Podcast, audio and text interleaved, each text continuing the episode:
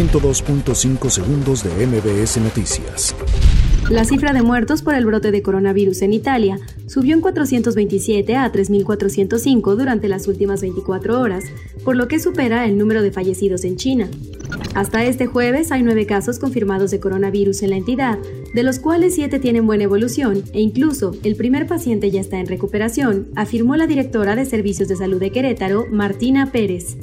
El gobierno de México afirma que está preparado ante los daños que causará la propagación del coronavirus e insistió que ya opera un plan estratégico. Hugo López Gatel, subsecretario de Prevención y Promoción de la Salud, pidió a la población privilegiar la información preventiva sobre el COVID-19 y no detenerse en controversias ni polémicas alrededor de la pandemia. El presidente de México, Andrés Manuel López Obrador, agradeció el jueves a su homólogo de Estados Unidos, Donald Trump, de no haber cerrado la frontera común y anunció una reunión de funcionarios de alto nivel de ambos países para tratar el avance del coronavirus. Estudiantes de la Universidad del Estado de México elaboran y regalan gel antibacterial en Toluca. El precio de la mezcla mexicana petrolera de exportación se desplomó a 14.54 dólares por barril al 18 de marzo, informó la estatal Pemex el jueves, el menor nivel en 18 años.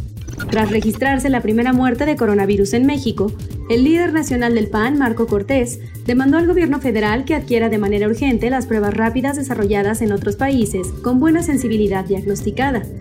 La Cámara de Diputados se erigirá en órgano de acusación para conocer y resolver el juicio político contra la exsecretaria de Estado, Rosario Robles, involucrada en el escándalo de desvío de recursos públicos.